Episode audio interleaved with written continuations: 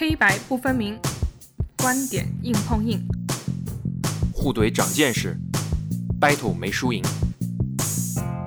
一掰就上头。这里是 Just Battle。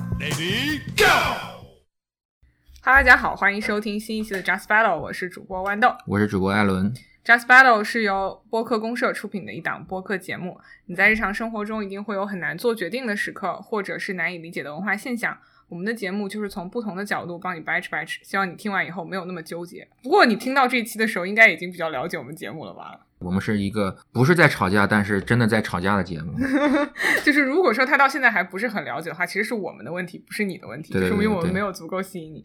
但是今天这一期的话，我们可能选了一个跟此前那些相对比较现实的话题稍微不一样的，我觉得是一个偏脑洞向的话题。没，错，就他在现实生活中不一定真的会发生。你也可以让它发生 如果你想的话。对对对，但是就是我觉得讲出来，应该很多人都会感兴趣，也可能会带入去稍微想一下。嗯就是如果说微信和微博只能够选择一个的话，你会选择留下哪个？对，不认为它是一个脑洞题的原因，就是我是一个完全不用微博的人，我只用微信。对，本来这一期我们是不想做的嘛，因为 Aaron 是一个完全不用微博的人。我说这好像也没有什么好 battle 的，他都不知道微博有多么的美妙。然后我想说，哦，其实还很好 battle，因为这个话题出来的时候，我就想说，我肯定是选择删掉微信，然后你肯定是选择删掉微博，只留下微信。所以我觉得说，哎，这这期可以正正经经来吵一下架。我觉得如果按照你的标准的话，这期做完是你的好友把你的微信给删掉了。如果你想 diss 的话，反正就这一期先讲好我们怎么做的话，不要急眼儿就可以了。不会不会，反正我也不用微博。嗯，好，那我先讲好了。好，我是肯定是选择留下微博，不要微信的。而事实上，我在日常生活中有的时候我会被微信搞得很烦，我可能会在某个周末的时候主动删掉微信，一整个周末都不用微信，然后等到周一上班的时候我再把它装回来。然后就看一百多条未读信息是吗？对啊，就都是各大公众号或者是营销号发给我的，就没有任何一个人真的在找我。就是我就想说，它带给了我很多的焦虑。就微信对于我来讲，它只有一个比较切实的功能，就是和嗯朋友或者是同事之间的联系。嗯而除了这个联系之外，其他它所有的功能，类似于朋友圈呐、还有说它现在有一些就是公众号，嗯然后再比如说它有一些购买啊、支付啊这些功能，我觉得都可以找到代替品。所以它其实只有就联系这一项功能，对于我来讲是比较有意义的。但是我想，无论是工作上还是生活中，如果真的想要找到我的人，他最后都会有办法找到我，所以我就会把它删掉。但是微博的话是我的快乐源泉，就每天早上起来我是要打开微博看一下，才能够让我彻底醒来的，所以我会选择就删掉微信。你你说话特别像个五十多岁的人，说你如果用什么方式，如果想找到我，一定能找到我，不用用微信来烦我。就真的呀，就是如果说你要找到我的话，你可以打电话找我呀，然后你可以发短信找我呀，然后如果是大家都是尊贵的苹果用户的话，还可以用 iMessage。但是包括说微博，你可以给我发私信啊，就是工作中的人的话，你给我发邮件，就请不要给我发微信。然后包括说有很多工作用的软件啊，包括 Slack 或者是钉钉，你们都可以在上面发微信找到我，啊、发消息找到我。日常生活中的人，真的就你给我打电话就好了。那你除非是想找我闲聊，那闲聊的话也没有那么多营养，所以就是怎么样你都能找到我呀。那只有嗯这一个功能对我有用，所以我把它删掉就好了。对，觉得你的观点里面比较有意思的地方，就是说，觉得微信让你很烦，因为它严重干扰了你的生活。对啊，其实我觉得这也是微信它厉害的地方，就是它很深入的嵌入到你的生活当中，让你觉得它有这个机会能够干扰到你。比如说，其实我现在有很多群是工作群，就是你删了它的话，你明天就不要来上班了那种。还有一些群是家庭群，嗯那这种家庭群，那就是如果我不用这个群，甚至说不回这个群、不看这个群的话，是会有很大的这个代价在的。所以我的观点是说，微信这个东西已经变成了大家下意识的沟通的一个软件。就刚刚你刚刚口误，念说到那个微博上来发微信，到钉钉上面来发微信，我们潜意识里面已经把微信当成一个司空见惯的了。但是我觉得咱们今天在这这点上面可以先不用太纠结，就是微信它用来当做社交软件的功能，可能确实比这个微博要强一点，但是可能不是我们今天讨论的话题。主要还是说微信比微博好的地方是，我可以自己选择我在微信里面，无论是我看的信息还是我发的信息，接收方是谁。如果想让这一波人看见我的这个信息，我就把他们选择分组可见。嗯那如果我想看某一个群体他们的订阅号也好，他们的新闻也好，我关注他就行了；不喜欢看我就取关他就行了。他把这个选择权交给我了。我没用过微博，但是我老婆经常会用微博。她跟我说，用微博就两个她经常去做的事情。第一个看明星，就是看八卦嘛，第一手的。对啊，人生的快乐源泉，你知道吗？对，所以你的快乐是建立在别人的痛苦之上。没有啊，八卦有的时候也很好啊，就比如说谁谁生了小孩，也是可以上热搜，也很开心啊。对，你想想看，你还是有机会成名的。如果你成名了，你是那个被别人每天追着看的人，你舒服吗？还行啊。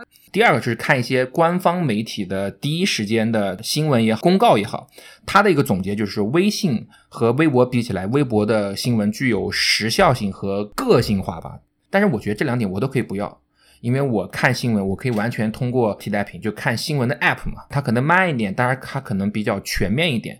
我们俩进主题进的还蛮快的，就直接上来就讲为什么我选择了微博，然后你选择了微信。但其实有几个大的前提吧，我觉得第一个就是说，对于某一类人来讲，微信就是他的工作，因为他有可能就是所谓的社群运营的专员。那对于他来讲，他的工作就是每天要去管可能好几几百个微信群，是，你把微信删掉，他就没有工作了。那这一类人，我觉得比较特殊，就不是我们讨论范围。然后第二就是说，嗯，我之所以选择保留微博，不一定是说我有多爱微博，嗯而是说，我微信没给我钱。真的很烦微信，就是它给了我更多的焦虑感，大过于它给我的愉悦感，嗯，所以我会选择说我保留微博。那不是说我就爱微博爱到不行，嗯，我觉得我们可以先讲讲微信的问题，然后再讲讲微博的问题吧。嗯、所以，那你觉得微信的问题在什么地方，就能给你带来这种这么大的一个不安感？哎，我我先说的第一个事情就是，微信除了联系人之外，剩下的功功能都让我很焦虑嘛。嗯，但是你同不同意说，如果卸载了微信，只要想找到我的人，其实都能找到我？可以啊。你让我说的话，这个问题是在于你给他们增添了麻烦跟流通的麻烦，但他们确实能够找到我。那当然不用微博也可以找到你啊。当然，你真正的好朋友，他怎么样都会找到你，就嗯他发短信也好，或者是打电话也好，都会找到你。有的时候打开，发现大多数的消息都是你要找别人主动发出去的，别人主动找你的话，其实不是那么的多。实际上给你打个电话也是蛮快的，但大家可能更舒服于字面上这样子的交流吧。嗯嗯，我的确可能会给别人造成一些麻烦，但他的确是能够找到我。但是与此同时，可能就会消减我很大一块的焦虑，就是因为微信真的很方便嘛，又可以传输文件，又可以拉群，嗯，就导致说，太容易被找到了。对，嗯，就好难受啊！嗯。我曾经在一个创业公司上班，然后当时是在一个部门做一个类似于联络其他部门的这么一个职位，就因为嗯。我们当时公司是在北美有一个公司，然后在中国有一个公司，然后北美这个公司的这个部门里的我是唯一一个会讲中文的人，嗯。所以我就要负责我们这个部门跟中国所有的对接，嗯。然后可能就是每天大家真的就是还挺工作还挺努力的吧，是就是可能我们加拿大时间的早上九点，就是国内的晚上九点，但大家都在不停的工作，一直工作到半夜。嗯然后下午的时候，我可能安静一下，可以终于把手机放在一边，处理一些我自己的就是工作。嗯然后到了晚上，可能回到家吃完饭，我们这边的八九点钟，我的手机又开始响起来，一直响到我睡觉前。嗯然后我可能早上起来的时候，哗，两百条消息就进来，就问你各种各样的事情。你打开一看，就是群通知谁谁所有人什么什么，请收到。然后谁谁谁说交给你的东西做好了没有，嗯就超难受。我就嗯我那个时候就心里在想，如果微信每建一个群要收一块钱的话，嗯 我的人生可能会容易很多。那真的就很焦虑，你早上打开那个真超难受。其中嗯真的有很多事情，我觉得是你叨叨叨给我发那十几条微信消息，你不如在一封邮件里把它写清楚，然后我在白天的时候会就是跟进一下这个事情，然后以一个比较。嗯，组织好的方式回复你，这样其实对大家都比较有效率。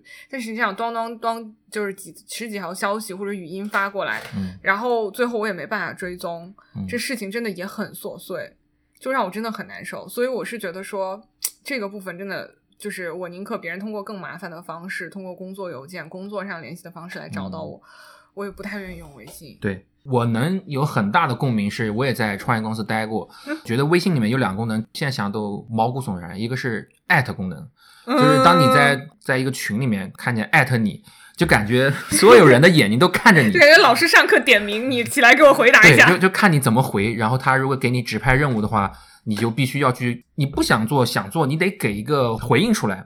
还有一个就是你发语音的时候，其实有很多的情绪会在这个语音里面，你会接收得到。嗯你打字的话，包括你写邮件的话，是你思考过的嘛？嗯你就大概去做里面的任务就可以了。但是你如果听一些语音的话，你就总会。觉得有一些情绪你没有必要的，你非要挨边骂，真的是我有时候看见那种长语音，我都不想打开，就头好痛。好在后来微信出了那个转换文字的功能，如果是可以的话，我就把它转化成文字看，我都不愿意听那个语音，好害怕。觉得有没有可能是因为你身在一个比较重要的位置？是不是你换了工作之后就好一点了？因为我现在我换了工作之后稍微好那么一点。如果你不是那个唯一懂中文的，在在北美市场，可能不会有那么多人来问你这个问题。但是与此同时，就是造成的问题就是，如果我不是那个唯一懂中文的，大家不得不用英文来发邮件来跟你沟嗯通一些事情的时候，他一定是每一封邮件过来都是他经过深思熟虑，嗯而且还检查了一遍自己的语法和拼写错误，然后发过来的。对其实沟通效率上来讲的话，可能会有所降低，也有可能会升高，这个事情你不知道。但是我同意你说的是，我离开那家公司之后，我整个微信的消息都少了很多。然后我自己本身也是微信群恐惧患者，就是如果说 我组织大家吃饭，比如六个人以上，大家可能就会拉个群，什么周日中午饭局之类的。我是不从来不拉群的，就周日中午大家要吃饭，我会做一个那种在线的调查问卷，我会问大家说：“大家好，这周末在我家吃饭，请问大家哪一个有时间？周六中午、周六晚上、周日中午、周日晚上。”然后说以下有几家餐厅可以选择，因为我知道你问大家要吃什么，嗯你会发现一个微信群里问大家要吃什么呀，大家都是随便随便，然后哪个人说什么什么可以吗？火锅不想吃，刚吃过，你就会觉得无比的浪费时间。我就会在底下就设置上几个比较适合群体吃饭，就叉叉叉火锅、叉叉叉烧烤、叉叉叉川菜，然后其他怎么怎么样。对然后下面会说，请问大家要不要吃甜品？甜品的话有哪几个选择？然后再加上一个其他，然后最后说饭后的活动是来我家打 Switch，还是说我们一起去玩一个什么射击之类的活动？嗯，然后把这个问卷发出去给所有人，然后让大家回复。然后大概一天之内大家都会回复，然后我就会把那个最终的结果截图给到一个一个给到大家，就是不需要说再拉一个微信群，我觉得这样都能够有效率很多。我这个过程还是用微信完成的，我只不过是想要说，微信在沟通这件事情上给我带来的焦虑，比给我有效的部分要更多。嗯，嗯，起码我们可以有一个共识，就是微信的确不适合办公。因为嗯有有很多更多的办公的程序也好，软件也好，是可以替代这一部分功能去做的。当然，微博也不适合办公了，所以这这个 就就不在这个考虑范围内。应该这么说吧，微信比微博更有那种植入你生活的能力，防不胜防。当然，我这样讲可能还是有点站着说话不腰疼，就是因为我现在的工作可能跟华人世界交集比较少，所以说在工作上这些事情的话，基本上都是通过邮件或是工作软件来通知的。那如果说我真的又回到一个华人的工作环境，我觉得基本上是不可避免的，你需要用这个东西来沟通，因为当所有人都在使用这个东西来沟通的时候，我自己的观点是说，微信它必不可少，微博可以扔的原因是，微信它在至少华人的生活圈里面，嗯。它有些功能是其他软件办法去替代的，就有一个稀缺性的这个概念在里面。刚才那个拉群让大家去选择吃什么的，你想想看，用微博你怎么操作？我不用微博操作啊，我用短信发给你嘛。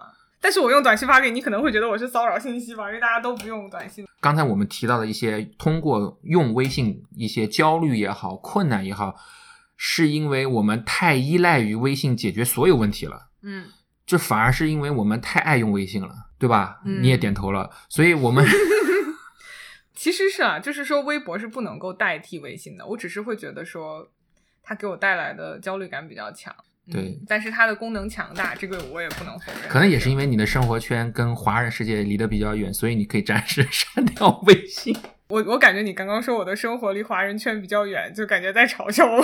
没有没有没有，如果你有这个能力，腰杆这么直，说我这个周末可以把微信删掉，那你确实挺牛逼的。不是谁都能说这个话的。然后我打开微信就发现根本没有人找我，so sad。我社交上不是一个非常活跃的人，然后可能周末有什么样的活动的话，我们都会提前很久安排好。就你可能会接受到，但是你应该会比我多，就是类似于说周六的中午突然有人给你发消息说今天晚上要不要出来玩，或者是周六的晚，甚至周六晚上说，哎，你现在要不要出来？我们在哪里哪里？我是基本上不会接到这样消息的。而我接到这种消息的话，我可能那时候正是就是没有洗头，很爽的穿着一个睡衣在沙发上撸剧，我也是不会出去的。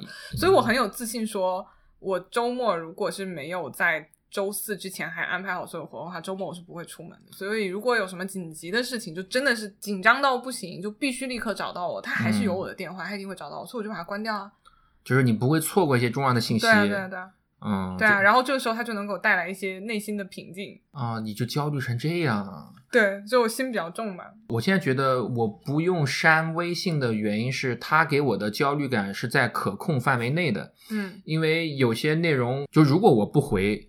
我删掉一个周末，我下个星期我还得回，逃是逃不掉的。但是微博这东西，因为我确实已经不能说删掉微博吧，我是压根没有开过微博，从微博创立至今，我就一直没有用过它。所以你也没觉得就是你错失了什么信息？有错失，就是这点我得跟大家分享，就是说，因为我不用微博，所以我接触到的所有信息都是有滞后的。嗯，我知道的所有新闻，包括明星的新闻、八卦的新闻、一些公告也好，有很多明星会先发在自己的微博里面嘛。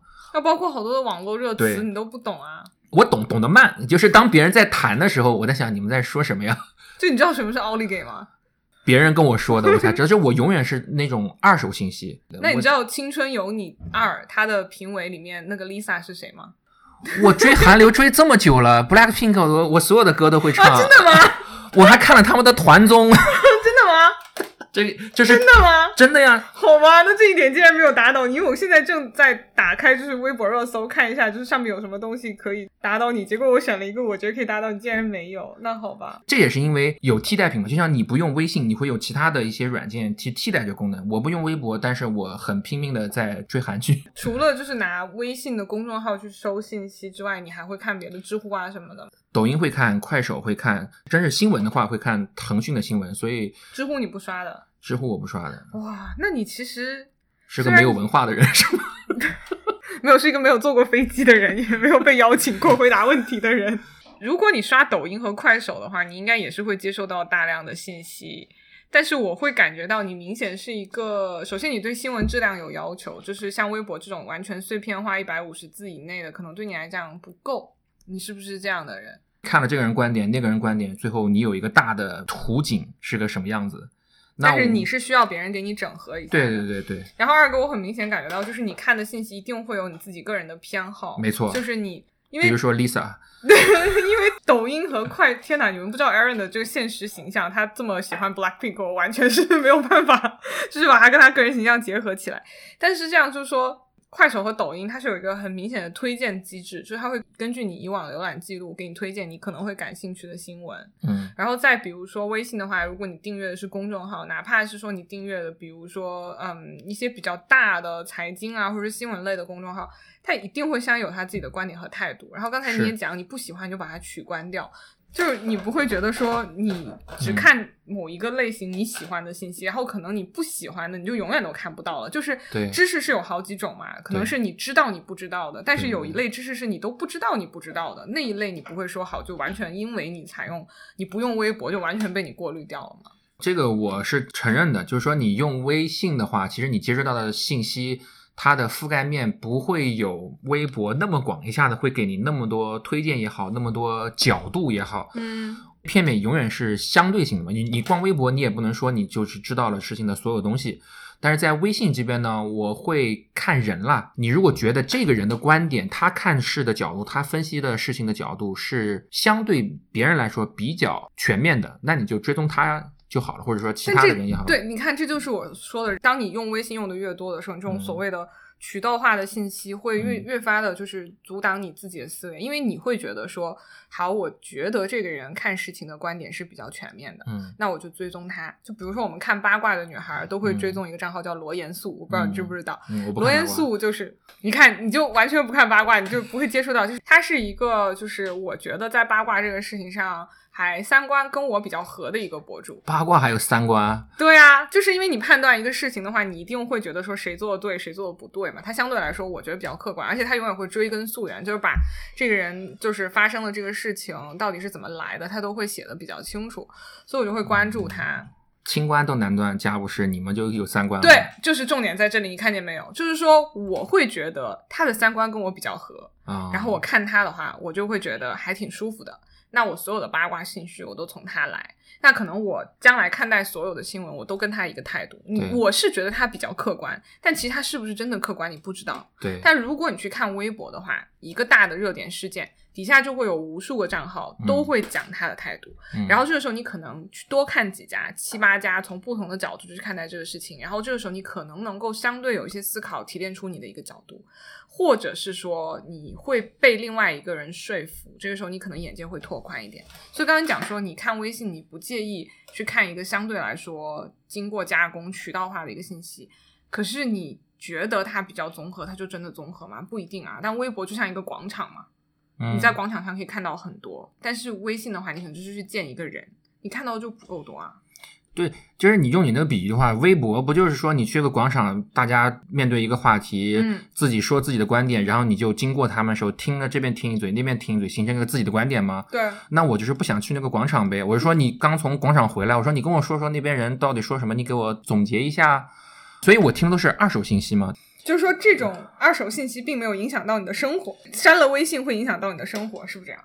我的微博可能都是比较细碎的讲我自己生活。首先，我的原创微博可能占到我微博百分之九十，我也不怎么参与那个话题。但是对于我来讲，我就是想要看一下，就像我每天早上起来，皇上批阅奏折啊，今天这个谁上奏了什么，那个谁上奏了什么。哦然后可能你没有关注那个账号，但另外一个账号，但是你关注的某个账号转发了那个账号，你就会觉得说，哦，这个我是不是也可以进去看一下？慢慢会拓展。可是微信真的很难做到，真是这样，因为我老婆每天晚上睡前的时候，她一定会先刷微博，刷半天，她晚上也就不理我，就在那儿 在那儿那看微。不是微博的问题，是你的问题。但是 他不理你的，你的问题啊。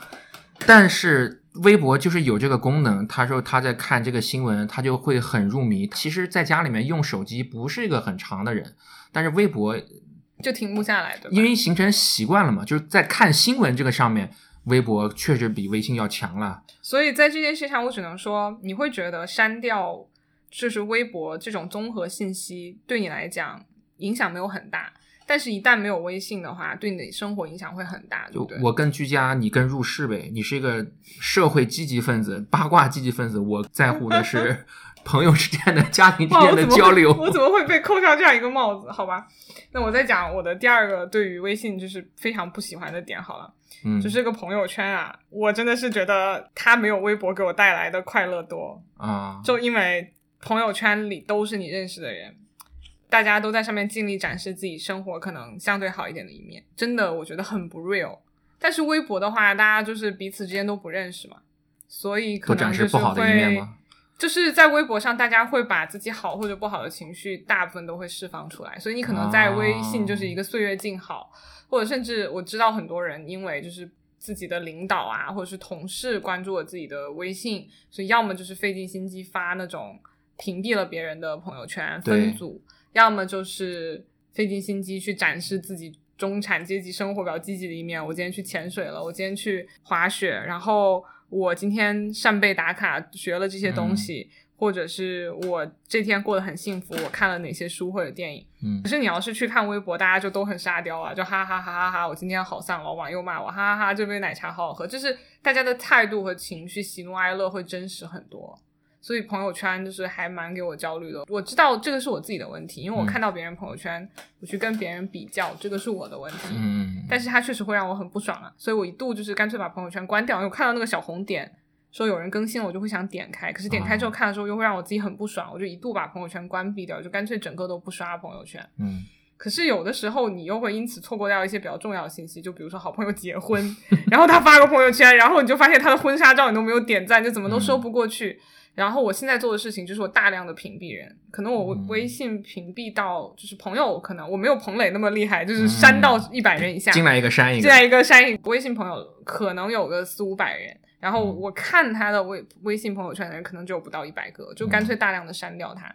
那我觉得说如果是说把微博那一部分沙雕网友给我的快乐拿掉的话，我会很难受。可是朋友圈拿掉，我就不会很难受，相反还会让我快乐很多。所以我是真的，我可以 share 这么一个故事，就是我为什么不用微博嘛？嗯，是因为我在大一时候谈个女朋友，谈个女朋友那时候其实被抓奸了，你一定是朝这个方向发展，来吧。对，然后后来底下十几个都在那边留言，烦死我了，没有了。就是那时候还没有微博，我在用博客，什么 MySpace 啊，叫什么一个博客记录我跟他的爱情故事，真的吗？就是 MSN 的空间呢、好像是。嗯，然后当时好像是暑假里面和父母去瑞典嘛，然后拍了些照片，我就给他照片配上音乐，那时候还用的是 Babyface 的那个 Mad Sexy Cool Girl，嗯，这三个词就代表我当时对他的体会了。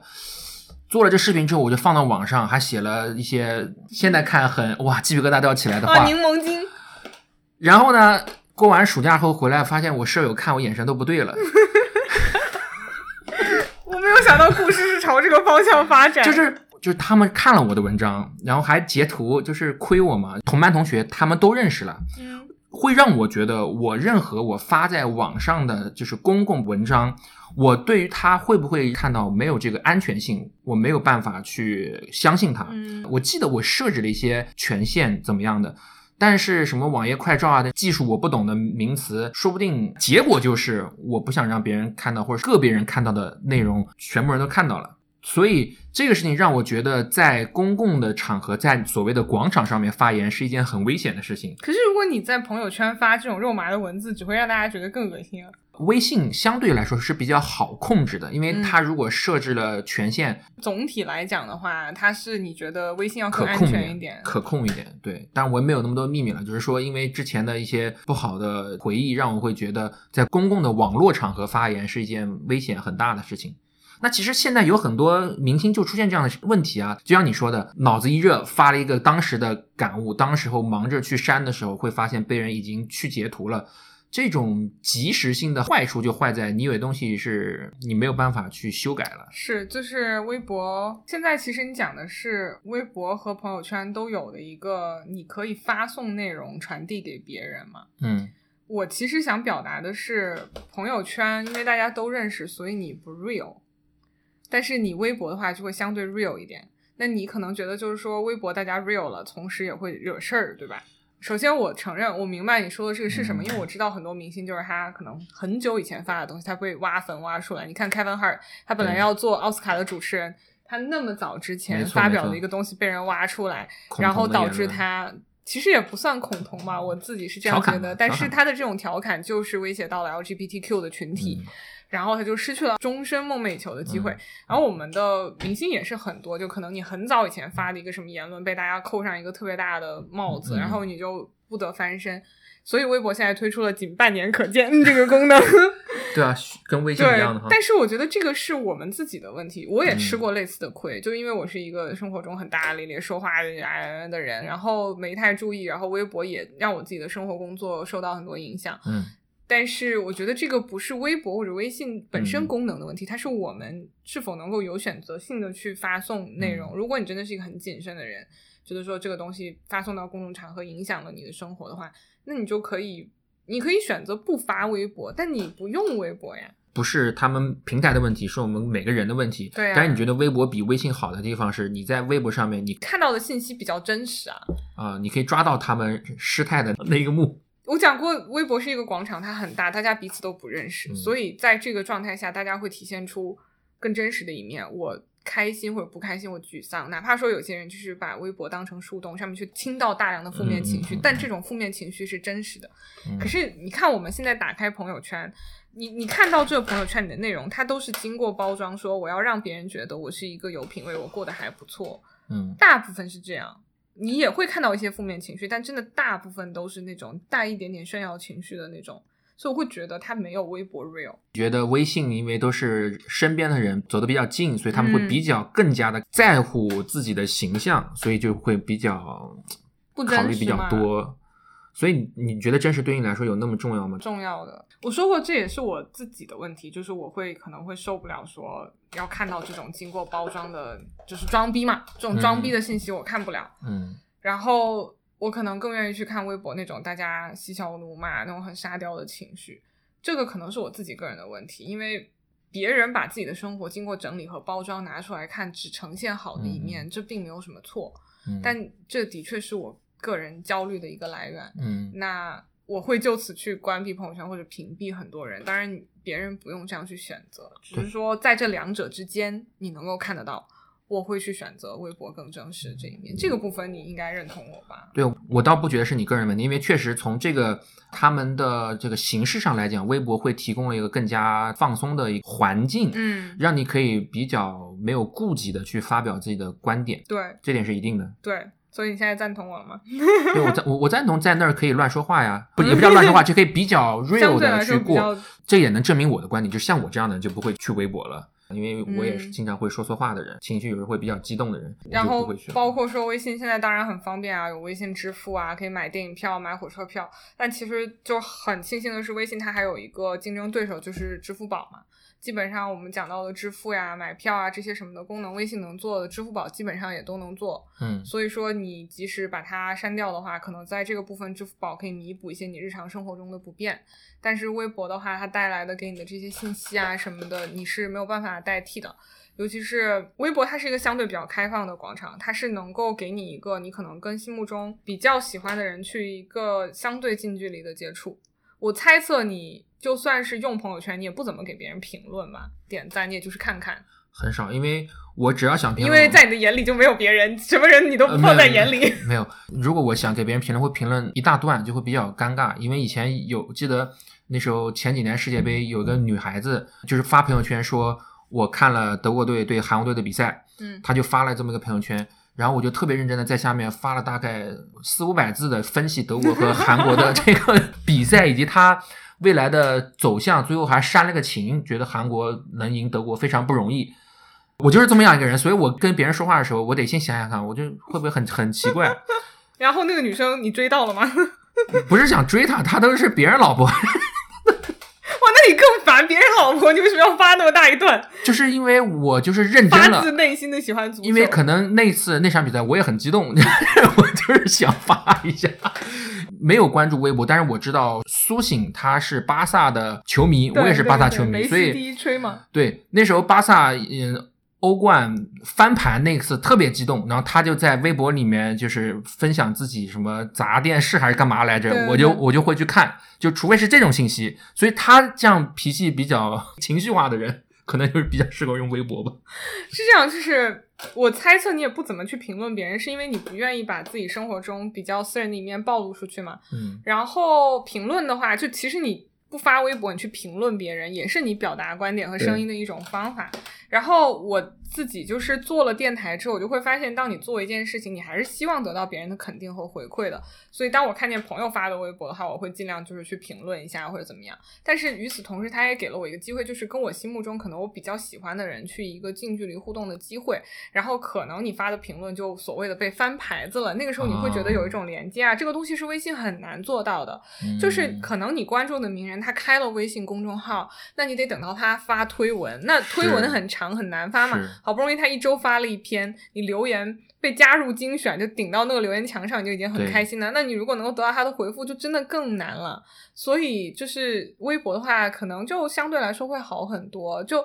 只要你追的明星不是那么大众的话，你被翻牌子的这个可能性是非常大的。嗯像早年微博就是有一个早年的所谓的微博早期五十个段子手，他们就是微博早期一直在微博上写段子去活跃大家的那些人，就什么类似于尹教授啊，左想别开枪是我呀，他们都好有意思啊。然后他们当然后来有是牙仙那个公司去帮王自健的今晚八零后写脱口秀，他们就。很有趣，他们也不是大众眼里的那种所谓大明星，但他们的粉丝可能几万、几百万、上千万的都有。然后你看到他们写那种很有趣的微博，你就在底下就接上他的梗，或者是哈哈哈哈哈，你就会被翻牌子。那个时候很开心。就有一个微博大 V 那个时候就说，嗯，我就不明白为什么现在的女孩们都喜欢把自己的男朋友称为某人，嗯 就很怪。然后我就说是这样子，如果你在别人面前称说这是我男朋友或者老公，就非常的尴尬。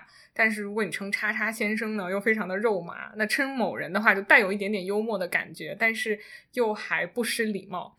然后那条评论可能就被点赞了好几百次，嗯然后你就会知道说 正主一定会看到他回复你，然后那个瞬间你就会觉得哦，我跟他是有连接，他是有看到的。嗯就是被翻一次的那种喜悦。对，但是你可能时不常会看到这种搞笑大 V 下给我的这个评论，就因为我们有时差，就是他们可能深夜发的，我们第一个时间看见了，然后回就被上顶到上面的可能性更大。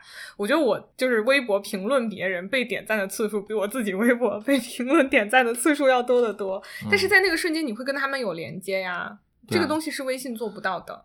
那你完全不想要这种连接是吗？不是，但是我就是问你，跟他们有这种连接之后，下一步呢？就你会想要跟他们加微信吗？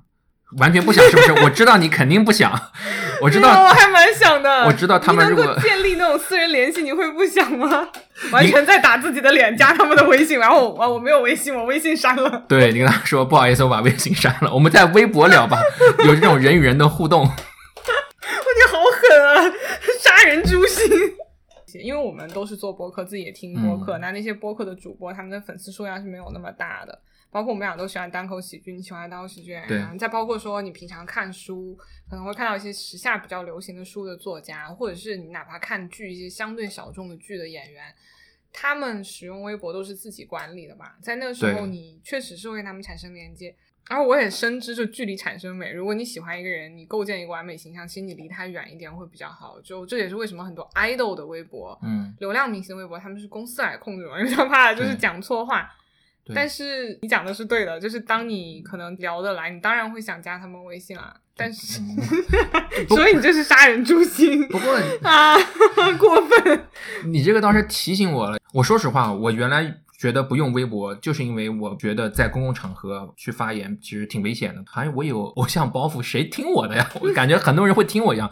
但是现在你这么讲，它有个好处是我确实可以去有机会跟我。还比较欣赏的人能够拉近关系，对，只要他还没有那么红，对，只是只要你喜欢的爱豆不够红，就没有你加不到的微信。没办法，这就是我们最初的那个观点，就是微信是你绕不开的一个联络方法。就是因为你绕不开，所以给你带来了很多的困扰，嗯，这种压力都是基于此。太爱用微信了，其实偶尔删一删也没什么问题的。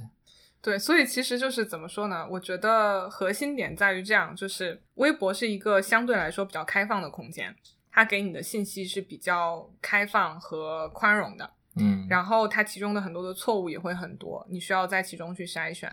然后微信的话呢，它是一个相对比较渠道化，嗯，经过整理更加有效的信息。那如果说你在现实生活中是一个我可以接受这种闭环的生活。让我一直心灵处在一个舒适区里的话，那肯定你就会选择微信。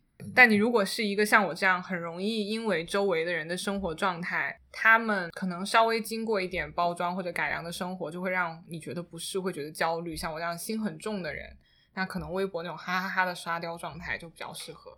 你觉得我总结对不对？挺好的。就是你如果说可以接受渠道化的信息，就是你会选择微信，然后你相对开放一点的话，就会选择微博。但是微信带给人的焦虑这件事情，不是微信的错，是人自己的问题。包括说工作中大家会用微信，这个也不是微信的问题，这是领导的问题。对我领导反正不用微信，所以我站着说话不腰疼。你说比较好。嗯。好的，好的，哇，这一期这么快就达成和解了吗？嗯，其实也没和解，我还是不会用微博的。真的吗？我本来想问你，最后问你说，你听完我今天这样讲，你会不会尝试说再就是重新装一下微博？我曾经尝试着，确实去嗯下载了微博，就是我真的想去用，但是用着用着我就没有这个习惯去看了。所以这就是我的最后一个观点，就是它跟你的使用习惯还是有关系的。可能我自己是比较闭环的，我觉得我的舒适区就是我能选择的呃一群人。嗯，所以今天你得出的结论就是，你真的是老了，就是也不会改变自己，我就活在舒适区就好了。你有没有觉得醍醐灌顶？那又如何？我就不用微博了。那你有什么问题要问我吗？就是没有。每一期每一次最后都要互相就是诛心提问吗？没有没有，刚才那个问题就当做对你的问题吧。就是你用微博到底是为了最后干啥？你是说加微信是吗？不是啊，我说过微博是我的快乐源泉，就是我每天早晚睡觉前我需要看一看微博的热榜，今天有没有什么事情，然后看一下我微博里关注这些人，让我更了解这个世界吧。尤其我们现在生活在国外，对于国内的很多事情。如果说失去了微博的话，我们可能就更加没有办法了解到啊，你这价值上的，我怎么接？不要接了。今天这期，我觉得整体来讲，我们就是谁也不服谁。但是，这本来就是现实生活中，其实你没有必要硬去做的一个选择。嗯对对对，就是你如果真的是一个微信类的人，那你就是一个微信类的人；你是一个喜欢微博人，就是一个喜欢微博人。就像猫猫跟狗狗一样，有的人就是两个都喜欢，有的人就是其中一个，这个也没有必要就是硬争出一个是非嘛。好，嗯，好的，今天这期节目就先录到这里。啊，如果说大家关于这个问题有自己的观点的话，也可以来我们的微信公众号给我们留言。好的，我们今天就先跟大家聊到这里吧，拜拜，拜拜，拜拜，拜拜。拜拜。